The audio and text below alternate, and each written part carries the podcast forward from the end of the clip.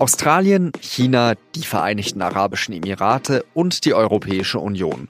Überall dort und in ganz vielen anderen Ländern sind gegen die Boeing-Maschine 737 MAX 8 Flugverbote verhängt worden. Warum unser Luftfahrtexperte Jens Flottau trotzdem ohne Angst in so ein Flugzeug steigen würde, erklärt er mir gleich. Ich bin Jean-Marie Magro und Sie hören auf den Punkt, den SZ-Nachrichten-Podcast. Vor drei Tagen ist in Äthiopien ein Passagierflugzeug abgestürzt. 157 Menschen sind dabei ums Leben gekommen. Und das Modell des Flugzeugs war eine Boeing 737 MAX 8. Das ist deshalb wichtig, weil schon vor ein paar Monaten ein Flugzeug des gleichen Typs in Indonesien abgestürzt ist. Damals war es eine Maschine der Linie Lion Air. In beiden Fällen crashte das Flugzeug kurz nach dem Start. Das lässt einige Zweifel an dem Modell hochkommen. In mehreren Staaten über die ganze Welt verteilt darf die Boeing 737 MAX 8 deshalb seit Dienstag nicht mehr starten. Deutschland war eines der ersten Länder, das ein Flugverbot verhängt hat. Und warum? Das erklärt hier Verkehrsminister Andreas Scheuer. Äh, Sicherheit geht vor, absolut geht Sicherheit vor. Und deswegen äh, habe ich für diesen Flugzeugtyp äh, den Luftraum in Deutschland gesperrt. Und äh, alles Weitere muss man sehen. Wenn Kurz darauf hat die Europäische Luftfahrtbehörde den gesamten europäischen Luftraum für die Boeing-Maschine gesperrt. In den USA, wo Boeing seinen Firmensitz hat, zögert man noch. Die amerikanische Luftfahrtbehörde FAA hat erklärt, dass sie bisher keine systemischen Leistungsprobleme erkennt. Sie will warten, bis sie die Daten des Flugzeugabsturzes in Äthiopien ausgewertet hat. Aber in der amerikanischen Politik gibt es sowohl bei den Demokraten als auch bei den Republikanern welche, die verlangen, dass die Maschine am Boden bleibt. Ist es also richtig, dass die Boeing Max-Reihe in der EU nicht mehr fliegen darf? Herr Flottau, als Wirtschaftskorrespondent der SZ für Luftfahrt, was meinen Sie? Also es ist eine Entscheidung, die schon bei mir Fragen aufwirft. Sie fand ja jetzt zwei Tage nach dem Absturz der Ethiopian Airlines Maschine statt. Es gibt aber eigentlich noch überhaupt gar keine Hinweise darauf, was bei diesem Absturz eigentlich passiert ist und ob das mit den Ursachen, die vor vier Monaten zu dem Absturz der Lion Air geführt hat, irgendwie in einem Zusammenhang steht. Mir scheint äh, es schon so zu sein, dass diese Entscheidung sehr stark auf öffentlichem Druck und weniger auf Fakten basiert. Ich verstehe natürlich, dass das äh, ein enorm emotionales Thema ist, dass es Bedenken gibt, dass es Ängste gibt. Aber wenn man sich nur auf die Fakten schaut, dann hat sich eigentlich nichts geändert. Herr Flottau, Sie sind ja gerade am Flughafen in Frankfurt und fliegen gleich los. Hätten Sie jetzt ein mulmiges Gefühl, wenn Sie rein theoretisch in eine Boeing 737 MAX 8 einsteigen müssten?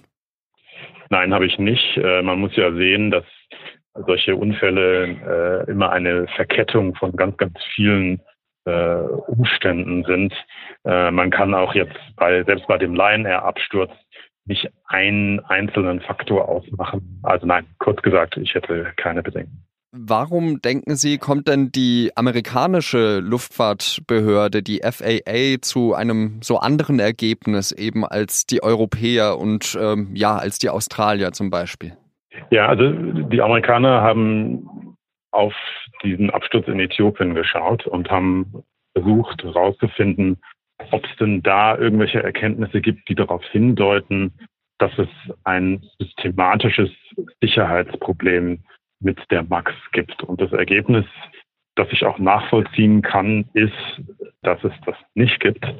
Und was diese berühmte Flugsteuerung angeht, über die jetzt alle sprechen, wir wissen nicht, ob dieser Unfall in Äthiopien damit überhaupt zusammenhängt. Können Sie da erklären, um was es da eigentlich geht bei dieser Kritik? Also es soll ja mit dem Autopiloten zu tun haben. Nicht so sehr mit dem Autopiloten. Äh, die MAX unterscheidet sich von den Vorgängermodellen dadurch, dass sie größere und schwerere Triebwerke hat, die weiter oben und weiter vorne an den Tragflächen angebracht werden. Das führt in bestimmten Flugphasen dazu, dass sich die Nase des Flugzeuges stärker sozusagen nach oben äh, zieht.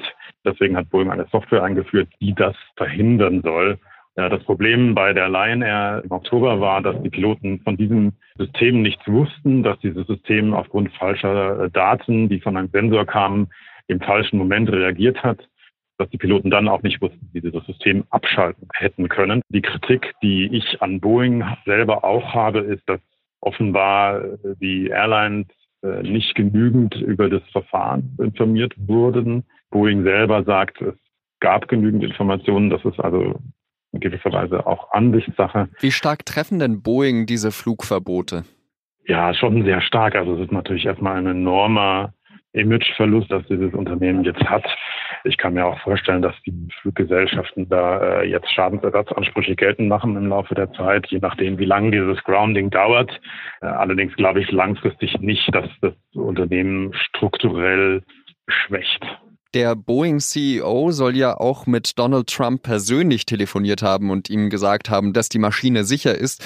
Da merkt man ja, dass Boeing eine sehr große Bedeutung für die amerikanische Wirtschaft haben muss, oder? Ja, Boeing hat eine große Bedeutung für die amerikanische Wirtschaft. Das ist ein sehr, sehr wichtiger Exporteur ist ein Hochtechnologieunternehmen. Es ist in der Verteidigungsindustrie sehr wichtig. Donald Trump hat sich ja gestern in einem Tweet gegen Boeing gestellt und gesagt, äh, was soll das denn eigentlich, dass wir hier immer mehr Technologie äh, in diese Flugzeuge bringen? Lasst doch die Piloten mal in Ruhe fliegen.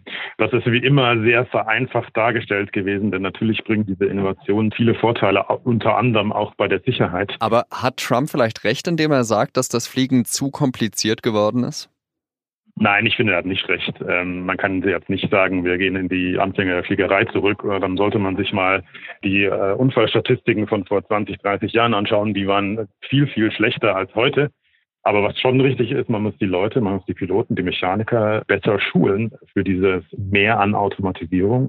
Also Automatisierung erfordert ein anderes Training, ein intensiveres Training, vielleicht sogar mehr Training als früher.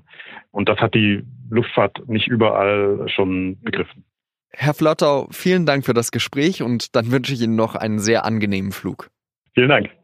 Und jetzt noch drei weitere Nachrichten. Verkehrsminister Andreas Scheuer ist nicht nur wegen Flug, sondern auch wegen Fahrverboten in den Schlagzeilen. Der CSU-Politiker hat vor einigen Wochen die EU-Kommission dazu aufgefordert, dass sie die Grenzwerte für Stickstoffdioxide und Feinstaub neu bewertet. Damals hatten mehrere Lungenärzte die EU-Grenzwerte angezweifelt. Später hat sich dann herausgestellt, dass sich diese Ärzte gründlich verrechnet hatten. In einem Brief, der der SZ vorliegt, haben gleich drei Kommissare Scheuers Zweifel zurückgewiesen. Sie schreiben, dass wissenschaftliche Erkenntnisse darauf hingewiesen hätten, wie sich Stickstoffdioxide und Feinstaub auf die Gesundheit auswirken. Am Dienstagabend hat sich eine große Mehrheit des britischen Parlaments erneut gegen den Austrittsvertrag von Premierministerin May ausgesprochen. Und das, obwohl die EU noch einmal Zugeständnisse gemacht hat. Bundeskanzlerin Merkel meint, dass die Optionen für einen geregelten Austritt dadurch weniger geworden sind. Der geregelte Austritt bleibe aber weiterhin das Ziel. Dass das das britische Unterhaus auch so sieht, kann es an diesem Abend beweisen. Da stimmen nämlich die Abgeordneten darüber ab, ob das Vereinigte Königreich ohne Deal austritt. Der australische Kardinal George Pell ist in Melbourne wegen Kindesmissbrauchs zu sechs Jahren Gefängnis verurteilt worden.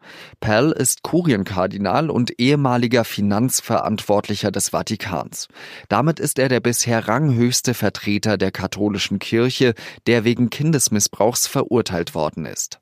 1996 soll sich Pell, damals als Erzbischof, nach einer Messe in der Kathedrale von Melbourne an zwei 13-jährigen Chorknaben vergangen haben.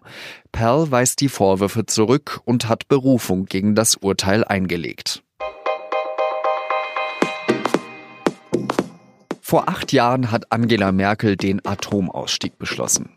In anderen Ländern, vor allem in den USA, fordern heute aber viele eine Rückkehr zur Atomkraft, nämlich um den Klimawandel zu bremsen. Nukleare Energie ist ja schließlich CO2-frei.